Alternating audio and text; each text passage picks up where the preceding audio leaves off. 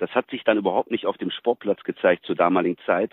Aber so, mein, mein, mein, mein Gefühl für meinen Körper äh, wurde auf einmal ein, ein anderes. Äh, es, es war so, als ob einem so ein bisschen Sicherheit entzogen wurde.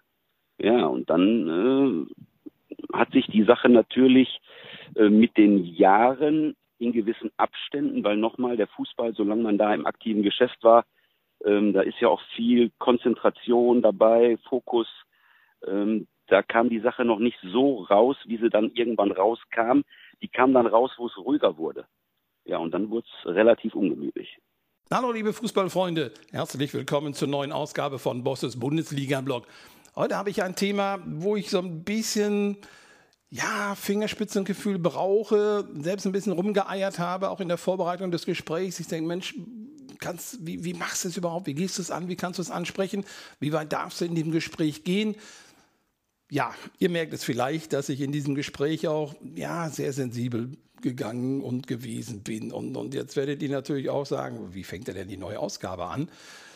Ja, es geht um Thorsten Albustin. Das ist ein früherer Bundesliga-Torhüter von MSV Duisburg, Borussia Mönchengladbach.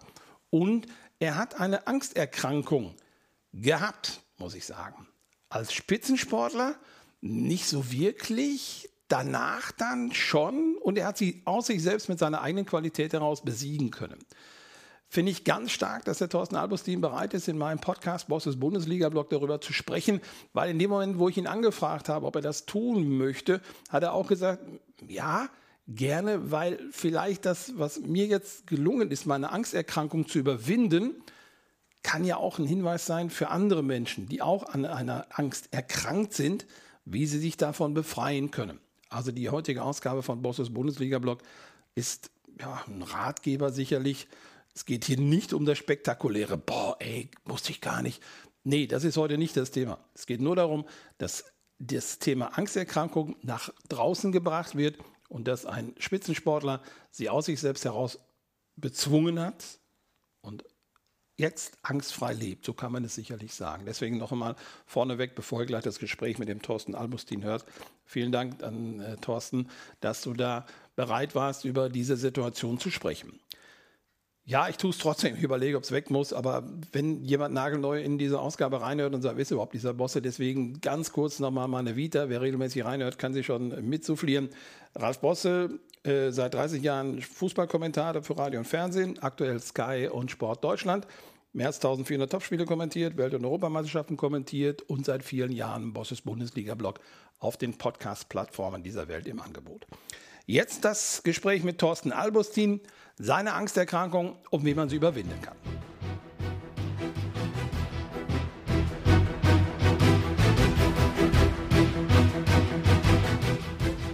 Thorsten Albustin darf ich begrüßen, Ex-Profi in der Bundesliga gewesen für Borussia Mönchengladbach und den MSV Duisburg. Im Tor gestanden, drei Bundesligaspiele gemacht. Mehr ist es leider nicht gewesen, weil Talent nicht so richtig da war oder stand irgendwas anderes im Wege. Ja, erstmal vielen Dank äh, für, die, für die Einladung zu diesem Gespräch. Ähm, ja, um auf Ihre Frage zu sprechen zu kommen. Ähm, also ich habe angefangen in der Kreisliga A darf man nicht vergessen, ähm, eine Jugendzeit verbracht, in erster Linie auf, äh, auf Asche und relativem Breitensportniveau.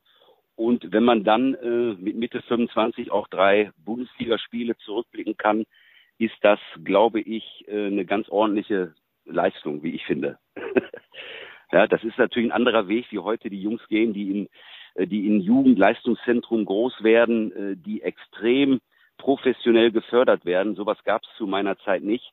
Äh, da war eigentlich viel mehr die, die, die Eigeninitiative gefragt äh, und eine, eine große Portion an Ehrgeiz. Und ich hatte davon äh, Gott sei Dank beides und konnte mir dann so diese, äh, diese, die Sache dann so entwickeln, dass die für mich dann schon zu einem Traum wurde, der dann, ja, den ich halt als Kind auch geträumt habe. Das war dann schon, wie ich finde, ein sehr erstaunlicher Werdegang von Spielen auf Asche vor vielleicht 50 Zuschauern rein in den Bökelberg mit maximal 34.500 Zuschauern. Da jetzt aus diesem engen Spielertunnel rein auf den Rasen. Erster Blick ist Haupttribüne. Äh, kleines, enges Stadion. Ich bin selbst Borussia-Fan und, und habe da ja. öfters auf der Nordkurve gestanden und ich weiß, mit Schuhgröße 48, da stand ja. Der halbe Fuß über die Treppe drüber, weil breiter war das alles gar nicht da. Das stimmt, ja. Ein schöner Hexenkessel. Du sagst, ein Traum ist wahr geworden. Äh, ja, Hast richtig. du das aufsaugen können, wenn man heute mit dir über die Borussia-Zeit spricht? Sind die Bilder, ist das Geräusch, ist das Gefühl sofort wieder da? Wenn man jetzt so drüber spricht, auf jeden Fall. Nur ich muss, ich muss anmerken, ähm, es war ja jetzt nicht von 0 auf 100. Äh, also wo ich damals in der Kreisliga angefangen habe, dann äh, kam im zweiten Seniorenjahr der Sprung in die damalige erste Mannschaft von Dienstag 09. Immerhin ein Viertligist. Wir sind dann aufgestiegen in die Oberliga Nordrhein. Äh, die war damals vierte Liga und da habe ich dann als 20-Jähriger äh, sehr gut gehalten. Wir hatten dann schon gewisse Spiele gegen Rot-Weiß Oberhausen vor zweieinhalbtausend, dreitausend Zuschauern. Dann nach diesem guten Jahr wurde der MSV Duisburg auf mich aufmerksam.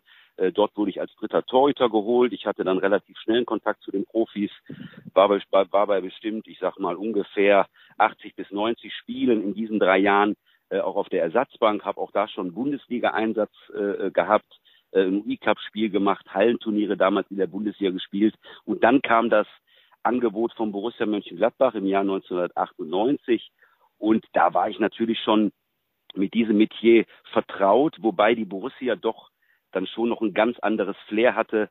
Ähm, es war ja dann leider Gottes die Abstiegssaison 98, 99 und nichtsdestotrotz hatten wir in der Rückserie, obwohl es eigentlich feststand, äh, dass wir abgestiegen sind, weil wir waren hoffnungslos abgeschlagen vom Rest, äh, hatten wir immer noch 34.500 Zuschauer bis zum letzten Spieltag. Und ich glaube, das wäre zum Beispiel in Duisburg zur damaligen Zeit äh, im alten Wedau-Stadion nicht möglich gewesen. Da wären vielleicht noch nach meinem Bauchgefühl 10.000 Zuschauer gekommen. Und das hat halt irgendwo auch diesen, diesen Verein Gladbach ausgemacht. Und ich war wirklich sehr, sehr stolz, äh, ähm, obwohl ich jetzt als junger Kerl, äh, ich muss es fairerweise zugeben, ich war immer Bayern München Fan. Da stehe ich auch zu. Nichtsdestotrotz war es dann was Besonderes für Gladbach zu spielen. Und äh, das war schon eine, eine richtig tolle Zeit. Absolut. Thorsten Albustin, danke fürs Gespräch, denn nach diesem Bayern-Hinweis ist das natürlich jetzt schlagartig beendet. Ja Gott, da war immerhin damals, darf man nicht vergessen, ein fantastischer Torhüter. Äh, das war mein großes Idol zu Jugendzeiten, der Raimund Aumann. Äh, das war ja ein, ein, also ich sag mal so ein Torhüter, der äh, so eine Eleganz, so was Katzengewandtes, habe ich danach in der Form nicht mehr gesehen und wie gesagt, das war schon was Besonderes aus Torwartsicht. Ähm, auch Jean-Marie Pfaff war sein Vorgänger. Dann kam natürlich Kahn, ne, auch eine natürlich, äh, der natürlich eine ganze, ein ganzes Jahrzehnt geprägt hat, bis heute Manuel Neuer. Also auch von den Torhütern her war Bayern München natürlich immer etwas Besonderes. Ähm, ja, gut, so ist halt so, ist halt so und stehe ich auch zu. Ist ja, ist ja auch ein wunderbarer Verein. War sicherlich auch scherzhaft von mir gemeint, um Gottes Willen. Ja, natürlich. Äh, die beiden Niederlagen in der Saison, in der Abstiegssaison unter Trainer Rainer Bonhoff gegen den VfL ja. Wolfsburg, Bayer Leverkusen. Äh, ja, da warst du aber nicht im Tor, ne? An dir hat das nicht gelegen. Nein, aber da war auch noch nicht der Bonhoff Trainer. Da war noch der gute Friedel Rausch Trainer. Ähm, da bin ich übrigens auch sehr froh, dass ich den Menschen habe kennenlernen dürfen. Äh, das war wirklich, der, ich meine, der kommt ja auch aus dem Ruhrgebiet. Äh, wirklich ein richtiger Haudegen, ganz toller Mensch, äh, werde ich nie vergessen, der hat uns Spieler gesiezt, aber nichtsdestotrotz hatte man ein Gefühl, als würde ein Vater zu einem sprechen. Also so eine Atmosphäre konnte der aufbauen. Ähm, und der ist ja dann, glaube ich, mich richtig zu erinnern, aufgrund dieser Debakel damals, dieses 1-7 in Wolfsburg, und dann folgte, glaube ich, ein 2-8 gegen Leverkusen, äh, dann ist er ja, glaube ich, äh, entlassen worden und ich meine, Rüssmann gleich mit oder etwas später und dann kam Bonhoff Schmatke. Aber ich war auch zu Beginn bei Friedel Rausch schon dabei, muss man anmerken, weil der Uwe Kamps hatte sich in der Sommervorbereitung 98, hatte der sich äh, die Achillessehne gerissen. Und dann bin ich quasi schon auch, deswegen habe ich Friedel Rausch auch kennenlernen dürfen, äh, schon zu den Profis gestoßen und war die ersten zwei Spieltage auch auf der Bank. Robert Enke war im Tor, ich war auf der Bank. Ich hatte bei den Amateuren gespielt, erste Heimspiel mit den Gladbacher Amateuren in Rot-Weiß Essen. Darf man auch nicht vergessen, vor immerhin 9000 Zuschauern und wir gewinnen 1-0, natürlich mit vielen Profis an Bord. Ähm, und dann kriege ich im dritten Spiel in Adler Osterfeld eine rote Karte. Und daraufhin war Gladbach gezwungen, weil Friedel Rausch, so hat er mir es damals zumindest versichert, er war sehr zufrieden mit mir, der hätte mit mir auch weitergemacht. Äh, aber die war, ich war dann vier Wochen gesperrt, was für mich natürlich eine absolute Tragödie war. Äh, und dann hat Gladbach sich nach einem neuen Torwart umgeschaut. Äh, dann kam Jörg Schmatke, der auch gleichermaßen, äh, glaube ich, dann auch in die Funktion Co-Trainer reingerutscht ist.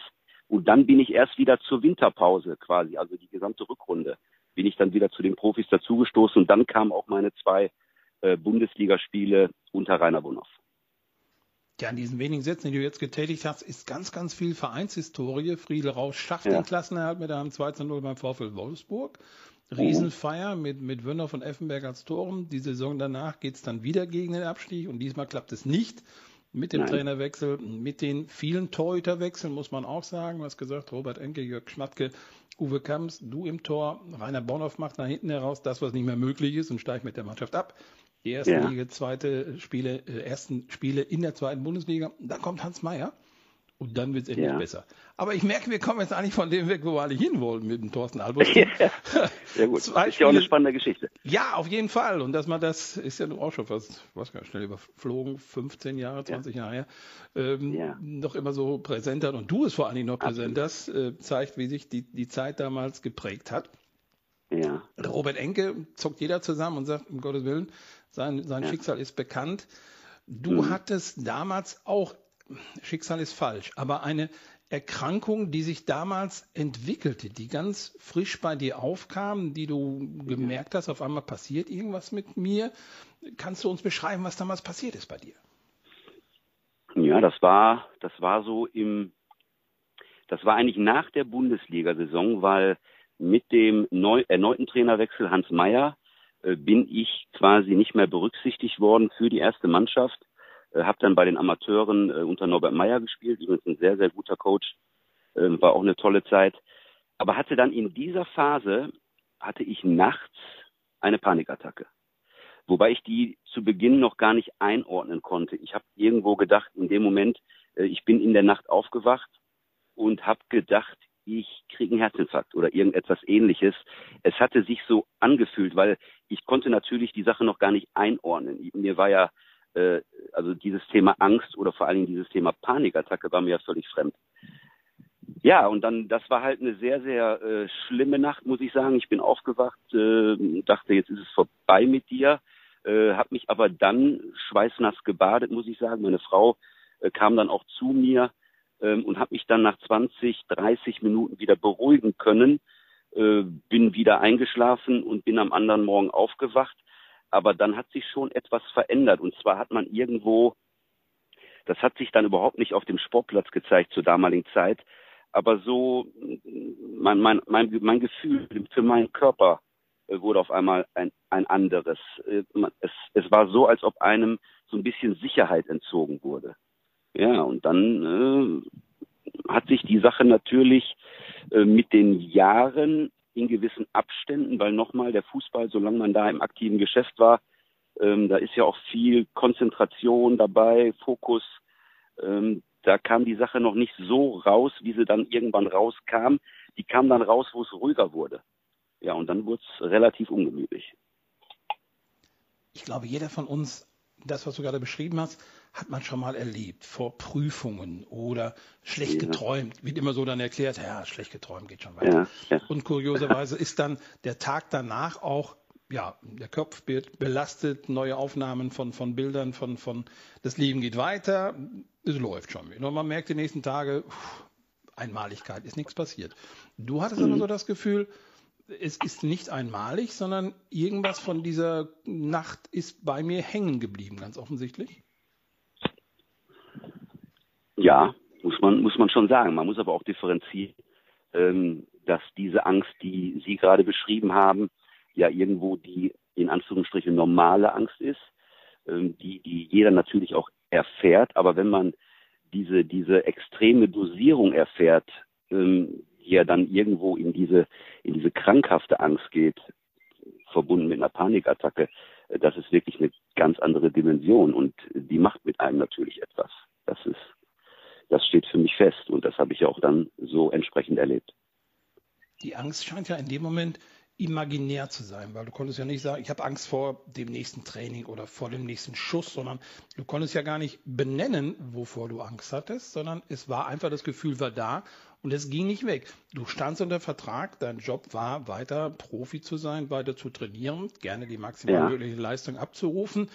Äh, ja. Das aber dann beim Training mit dem Gefühl Angst. Angst wie ich jetzt gerade gesagt habe, vor dem nächsten Schuss, vor dem nächsten Fehler hat sich das im Training wiedergespiegelt, dass du, man muss das ja trennen, als Privatmensch Thorsten Albustin und als Sportler Thorsten Albustin, dass das Gefühl der Angst auf einmal auf den Sportler übergesprungen ist?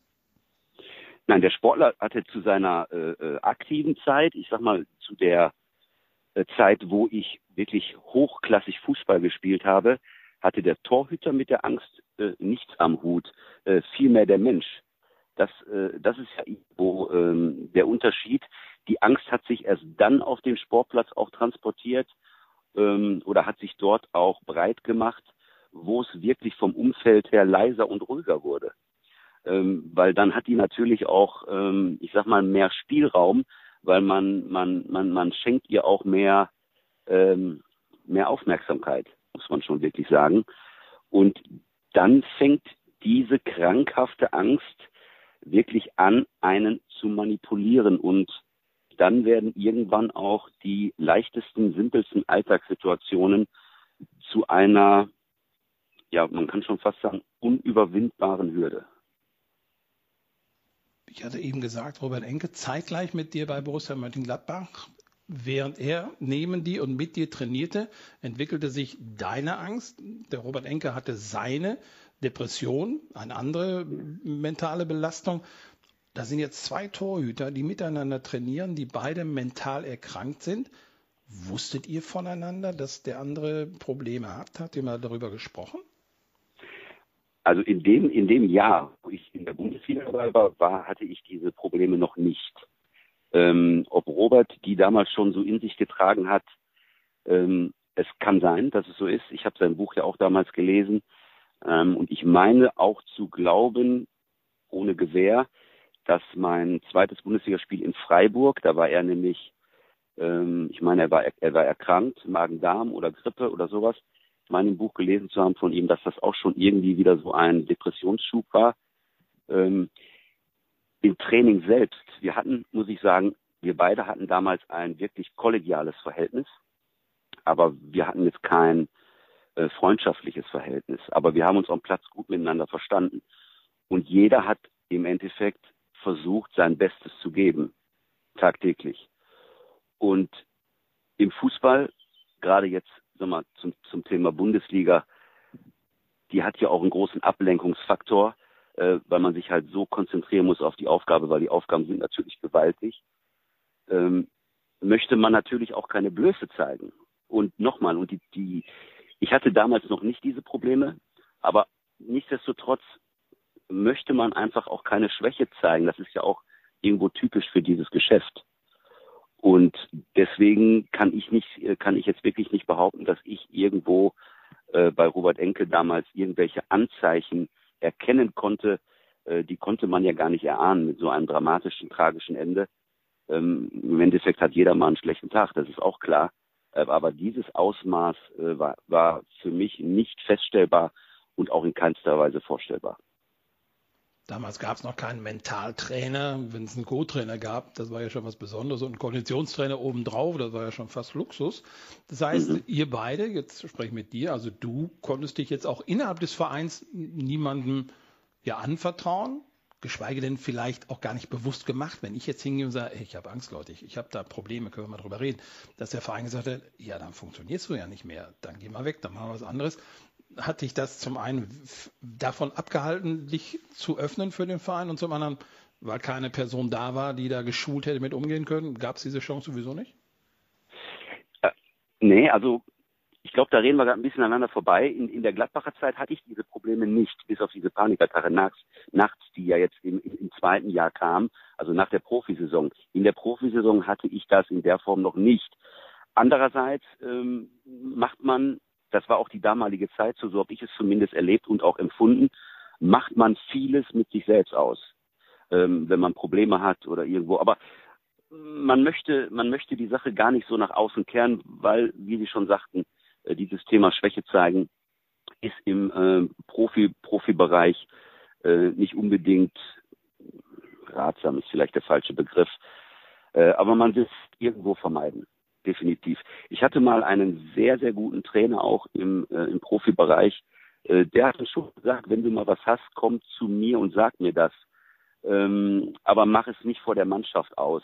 Äh, das hat er damals gesagt in dem Zusammenhang, dass ich als junger Torhüter halt dabei war. Ähm, und sich, man muss sich natürlich dann auch erstmal äh, versuchen zu etablieren und sich irgendwo durchzusetzen, was dann auch mit der Zeit funktioniert. Aber ich habe ihn schon verstanden, das fand ich schon eine ganz gute Geste. Aber sowas in der Art, was, was heutzutage vielleicht schon eher gang und gäbe ist, äh, gab es zu, zu der damaligen Zeit ähm, ähm, in der Form eigentlich noch nicht. Meine ich noch, meine ich, meine ich zumindest mich richtig zu erinnern. Da muss ich nochmal richtig machen. Du hast gesagt, mit zunehmender Zeit der Karriere, wo es aber leiser wurde, also nicht mehr die, die ja. hochwertige Liga, sondern eigentlich es wurde ein bisschen flacher. Der ja. mediale Druck nicht mehr da, Zuschauermassen auch nicht mehr so da. Da, wo man jetzt sagen würde, durchatmen, bisschen ruhiger. Klar, Sportler will immer den maximalen Erfolg haben, ist überhaupt gar keine Frage. Aber da ja. würde man ja vielleicht sagen, mein Gott, ja, wenn man einen Ball reinrauscht, ja, ist scheiße, kriegst Ärger, geht weiter. Aber in der Situation hat sich dann erst recht aufgebaut mit deiner Angsterkrankung. Ist dir mhm. das erklärlich? So, du hast die, die Angst ja noch nicht überwunden. Du bist ja immer noch angstleidend. Also du bist ja immer noch an so einer Angsterkrankung ähm, immer noch mit beschäftigt und befasst.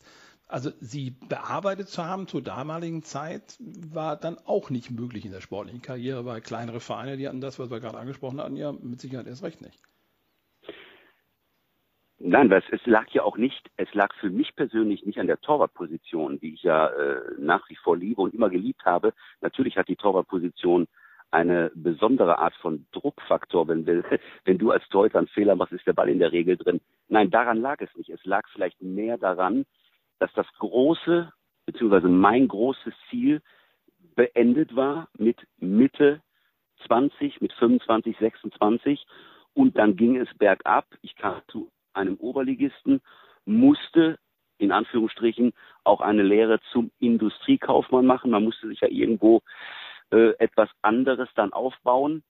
Und nach diesen zwei Jahren Oberliga, dann kam ein Bezirksligist und dann ging es so ein bisschen runter und ich habe so ein bisschen meinen Weg verloren, sag ich mal. Und dann schaut man natürlich ab und auch zurück, ähm, arbeitet vieles auf und überlegt sich, da habe ich mal gestanden.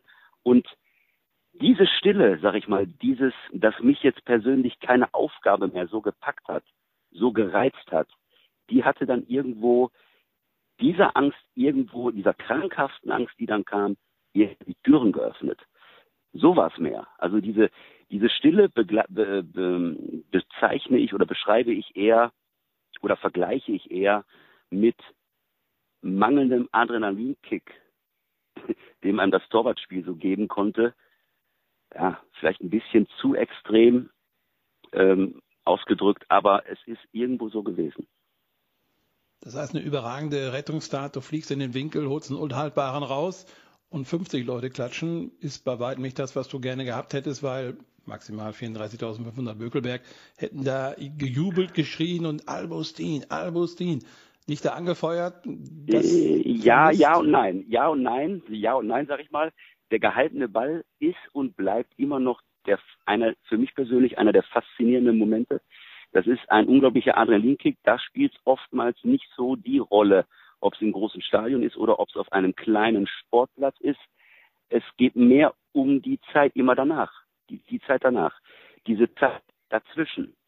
Ja, und, und die ist natürlich, die war ja dann zu, zu, zu der Zeit, wo ich dann so 30 Jahre alt war, äh, die war ja nun mal eine ganz andere als die Zeit, wo ich Mitte 20 war oder vor allem mit Anfang 20, wo ich jedes Jahr irgendwo eine Treppe höher klettern konnte. Ja, und das ist halt irgendwo der Unterschied gewesen. Du selbst hast diese Krankheit für dich selbst bearbeitet als Mensch. Den Sport lassen wir jetzt mal raus, den Fußball lassen wir raus, sondern du bist ja als ja. Mensch immer noch da, Gott sei Dank, und hast ja nur noch ja. weiterhin deinen dein Tagesablauf, der dich ja belastet. Du bist jetzt sehr erfolgreich und sehr engagierter Torwarttrainer. Dass ich dich ja. überhaupt jetzt hier um diese Uhrzeit erreiche, ist schon wieder kurz vor Abfahrt zum nächsten Training. Vielleicht ja. zwischengeschoben. Für wie viele Vereine machst du jetzt das Torwarttraining mit deiner Riesenerfahrung? Oh, ich habe ich hab im Moment äh, vier Vereine und ich habe auch meine fünf Jungs, die ich auch noch auf privater Ebene trainiere äh, beziehungsweise unterstütze. Und das läuft jetzt schon seit zwei, drei Jahren wieder richtig gut. Ich meine, man darf ja auch nicht vergessen, ich habe ja dann nach meiner aktiven Laufbahn, wo ich gerade das Büroleben er, äh, erwähnt hatte, ähm, dann kam die Sehnsucht natürlich auch zur damaligen Zeit. Das war so ähm, Anfang der 2000er, wo ich einfach sagte, Mensch, das ist es nicht. Ich will wieder zurück in meinen Sport. Und dann habe ich ja auch eigentlich wie als Spieler von klein auf bei ganz kleinen Vereinen ähm, über die Stationen, über, über viele, viele Breitensportstationen oder Amateurstationen äh, mir meinen Weg wieder als Torwarttrainer arbeitet, über Rot-Weiß Essen bis zur Mannschaft, über den MSV Duisburg, bis ich dann bei Schalke 04 im Endeffekt äh, von 2013 bis 2016 war, äh, die U17, die U19 Torhüter trainiert habe. Äh, Timon Wellenreuter war ein Junge, den ich unterstützen konnte. Der hat ja dann auch Bundesliga gespielt bei Schalke. Das war ein unglaublicher Moment. Und ich wurde ja auch immerhin 2015 mit der Schalke U19 deutscher Meister. Darf man nicht vergessen. Ähm, aber ich habe in der Zeit natürlich auch, und das sage ich, man muss oftmals auch, was heißt man muss gar nichts, man, man, ich habe zumindest so gemacht, man sollte einen schwierigen Weg vielleicht ab und an auch zu Ende gehen, weil dann öffnen sich neue Türen. Und ich habe ja mittlerweile fünf Bücher geschrieben. 2011 äh, hat der Kupress Verlag mein erstes Torhüter-Buch Fußball Torhüter rausgebracht. Dann habe ich ein Buch über Ängste geschrieben, erschienen im Manueler Kinzel Verlag. Und dann habe ich auch noch drei Romane geschrieben. Ich möchte damit nur zum Ausdruck bringen, dass diese negative Phase in meinem Leben mir auch einen ganz anderen äh, Horizont geschenkt hat. Weil ich hätte zu früheren Zeiten es nie für möglich gehalten, dass ich überhaupt mal in der Lage bin, fünf Seiten zu schreiben. Als Student kann ich mich noch erinnern, eine Hausarbeit mit zehn Seiten war schon irgendwie ein Gräuel. Äh, aber das hat sich dann auch durch diese Talfahrten in meinem Leben entwickelt und da bin ich auch sehr, sehr äh, stolz und glücklich drüber. Ich sehe dir ja schon parallel. Wenn ich deine Karriere als Torwart, als Sportler sehe, du gehst, sag ich mal übertrieben gesagt, von der Asche hoch in die Bundesliga, von der Kreisliga, das ist je nachdem von Region, die achte, neunte Klasse, die Spielklasse, ja. die überspringst du gehst hoch bis oben, wo Medien und alles Mögliche berichten. Ja. Dann Karriereenge Durchhänger, du lernst einen Job, wo du sagst, ja, muss man machen, klar, ne, man muss Geld verdienen aber du bist ja jetzt schon wieder in der Karriere, wo du sagst, ich fange mal an als Torwarttrainer und hast dich da dermaßen hochgeschoben, wie du sagst, über viele Bezirksligastationen. Ja, mach mal hier, kriegst ein bisschen Geld und dann kannst du unseren Kipper mal leisten. Und dann, dann ja. lernst du dem an und sagst, meine Fresse, der kannst du nur gar nicht. Wie soll ich den denn einigermaßen? Aber du gehst dann wieder hoch und arbeitest dich wieder hoch und bis auf höchster Ebene, bis Schalke 04, bis Bundesliga und was nicht alles. Ja. Das ist jetzt doch eine Wiederholung der Karriere, wo man eigentlich sagen müsste, boah, was kann ich geil und stolz auf mich sein, dass ich das wieder mal geschafft habe. Aber das hilft dir alles nicht, um deine Angsterkrankungen abzulegen und zu sagen, Mensch, sei doch mal stolz auf dich, was du geschafft hast. Ähm, ich bin ja auch stolz auf mich und ich habe auch keine Angst mehr. Ähm, die, die Angstgeschichte ist ja für mich persönlich seit ähm, ja, mindestens zehn Jahren erledigt. Ne? Also mit dem, ich habe äh, 2017 kam ja dieses Buch raus, Leben zwischen Fußball und Wahnsinn.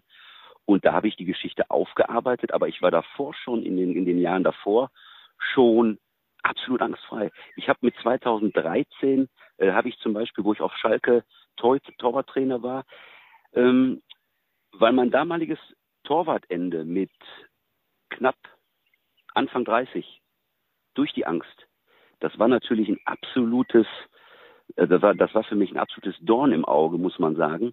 Und ich habe ja dann mit 37, 38 mein Comeback in Anführungsstrichen in der Kreisliga A wiedergegeben und habe dann meine 100 äh, Spiele dort wieder gemacht zu meinen Torwarttraineraufgaben, weil da war irgendwo in dem Moment die alte Rechnung beglichen. Ja, so muss man das sehen. Und so läuft es ja jetzt schon in den letzten zehn Jahren quasi. Unser Gespräch soll ja auch vor allen Dingen sage jetzt mal nicht abwerten gemeint, normalen Menschen helfen, die diese Angsterkrankung ja. auch haben, zu zeigen, du kannst sie besiegen. Du musst mhm. nur, ja, und das wäre jetzt die Frage an dich, was muss ich machen, wenn ich höre, da ist jemand, der hat Angst gehabt, der war Hochleistungssportler, hat da top funktioniert, wenn ich das so sagen darf, geht dann runter in die kleinste Fläche, wo weniger Druck herrscht, aber genau da entwickelt sich die Angst und du hast sie aus dich selbst heraus bearbeitet und verarbeitet und bist die mhm. weggekommen. Gibt es irgendeinen Ratgeber, den der Thorsten Albustin jedem Menschen geben kann, wo sagen, wenn du das Gefühl hast, mach das und das und das, das hilft dir weiter. Es löst vielleicht nicht das Problem, aber es hilft dir weiter. Was, was kannst du diesen Menschen sagen? Also diese Schritte habe ich ja in meinem Angstbuch ganz deutlich erklärt. Ähm, und ich muss aber dazu sagen, ich habe auch viele Lesungen damals gehalten, das waren an die 30 Lesungen. Da habe ich schon ähm, mit der Hoffnung, Menschen helfen zu können, irgendwo meinen Beitrag hoffentlich geleistet. Ähm, aber man muss immer differenzieren. Ich war und bin Torhüter. Und Torhüter können in der Regel kämpfen. Die sollten kämpfen, die sollten beißen können, die sollten ähm, auch in Anführungsstrichen Schmerzen ertragen können. Und das ist das, was man von einem ähm, in Anführungsstrichen Otto Normalverbraucher, normale Menschen nicht unbedingt so erwarten kann, weil mein Schlüssel, die Angst zu besiegen, war ja die Konfrontation. Und die Konfrontation, ich habe natürlich damals auch viel Literatur gelesen, ich habe mich wirklich ich habe mir wirklich viel Wissen angeeignet. Ich musste, ich wusste es, ich muss irgendwann zu meinem eigenen Experten werden. Und so habe ich ja mir irgendwo einen Plan aufgestellt, weil man muss sich ja auch diesen Konfrontationen Schritt für Schritt, äh, Step by Step nähern, weil die maximale Konfrontation ist ja am Anfang viel zu groß und kaum zu bewältigen. Äh, und so habe ich mich halt mit meiner Strategie Literatur, Lebenswandel verändern. Ähm, ich hatte auch Phasen, wo ich wirklich äh, meinen Körper geschundet habe, sage ich mal. Äh, da waren auch wirklich zwei, drei unschöne Jahre dabei. Bessere Ernährung, viel Sport wieder gemacht. Ich habe zu der Zeit auch 15 bis 20 Kilogramm abgenommen, um auch wieder erstmal diese, diese physische Kraft zurückzubekommen, weil dann kannst du diesem psychischen Problem natürlich viel besser begegnen. Und all diese Faktoren am Ende final mit der Konfrontation, die hat dann für mich die, äh, die Heilung ausgemacht. Aber das ist in dieser harten Art und Weise, muss ich wirklich sagen, definitiv nicht von, nicht von jedem zu leisten. Weil das Problem an diesen psychischen Erkrankheiten ist ja oftmals die Tatsache, es gibt viele gute Ratschläge. Es gibt sicherlich auch irgendwo geeignete Medikamente äh, und gute Medikamente. Aber ich wollte es über die normale Art und Weise schaffen. Aber bei der psychischen Krankheit ist der psychische Kranke am meisten gefragt. Wenn du einen Beinbruch hast, kriegst du einen Gips, und nach sechs Wochen mit ein bisschen Reha kannst du wieder laufen, kannst du wieder joggen. Aber bei der psychischen Erkrankung ist der Erkrankte eigentlich derjenige, der die meiste Kraft, die meiste Initiative, er muss ja eigentlich all das umsetzen, was einem irgendwo geraten wird. Und das ist irgendwo, glaube ich, die größte Hürde. Thorsten Halbus, Lisa, schönen Dank, dass wir mit dir über deine Angsterkrankungen sprechen konnten. Du hast sie besiegt. Glückwunsch dazu. Bist jetzt sicherlich hoffentlich auch mental ein freierer Mensch, aber das stimmt nicht ganz, weil guck auf die Uhr, du musst jetzt schon wieder zum nächsten Training. Ja, der Perfektionismus ist immer noch irgendwo geblieben in gewissen Situationen, aber ähm, ja, man, man kann halt manchmal auch schwer aus seiner Haut, aber man muss, glaube ich, zusehen, dass man immer irgendwo versucht, in dieser sehr, sehr, wie ich finde, hektischen und anstrengenden Welt zum Teil äh, die eigene Balance nicht zu verlieren. Ach, vielleicht ist ja so ein, so ein Rhythmus mit Terminen durchaus brauchbar und du weißt, deine Trainings finden immer abends statt. Dafür darfst du ja, auch schon länger, wichtig. Mich schlafen. Thorsten Albustin, vielen, vielen Dank für den Einblick. Ich drücke dir die Daumen, dass es weiterhin äh, gesund wird und dass wir uns wiedersehen. Ja. Denn äh, ich denke zum Beispiel, und das äh, werde ich moderieren, äh, das NRW Traditionsmasters, da wäre mit dem MSV Duisburg ein, ein Teilnehmer, der jedes Mal dabei ist. Ich habe dich da noch ja. im Tor gesehen. Ja, mich hat ja auch noch keiner angerufen. Ehrlich nicht? Vielleicht kommen die ja mal auf die Idee. Wäre gar nicht mal so schlecht. Ich hätte auf jeden Fall große Lust daran. Also wir sprechen jetzt, das muss ich sagen, vom Datum her 22. März. Gespielt wird das Turnier am 27. März. Ich werde am Sonntag ja. mal die Duisburger darauf hinweisen, dass du bereit wärst, dort im Tor zu stehen. Ja.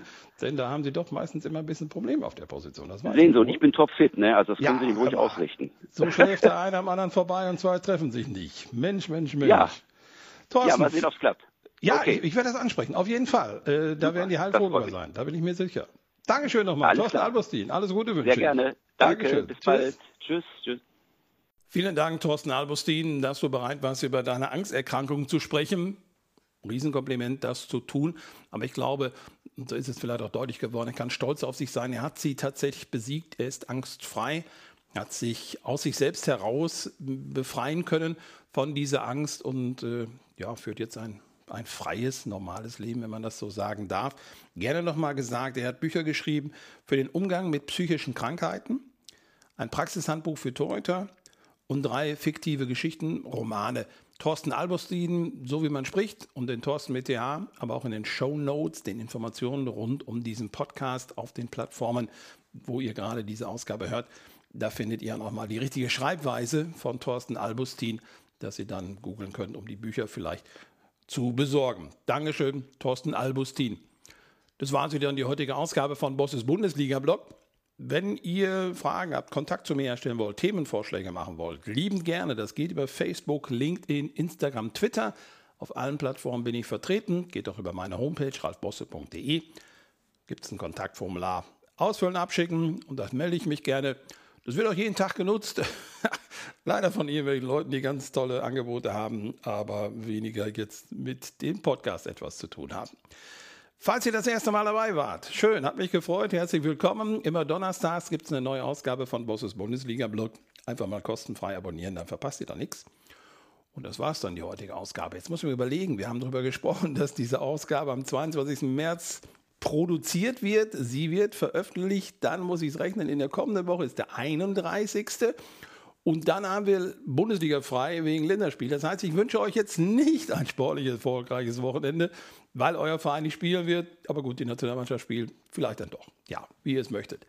Dankeschön fürs Zuhören und ein sportlich schönes Wochenende wünsche ich euch. Dankeschön und tschüss, sagt Ralf Bosse.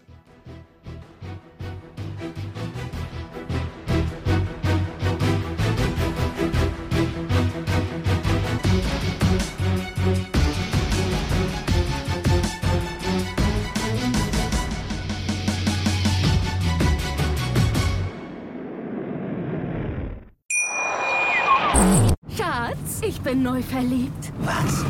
Da drüben. Das ist er. Aber das ist ein Auto. Ja, eben. Mit ihm habe ich alles richtig gemacht. Wunschauto einfach kaufen, verkaufen oder leasen. Bei Autoscout24. Alles richtig gemacht.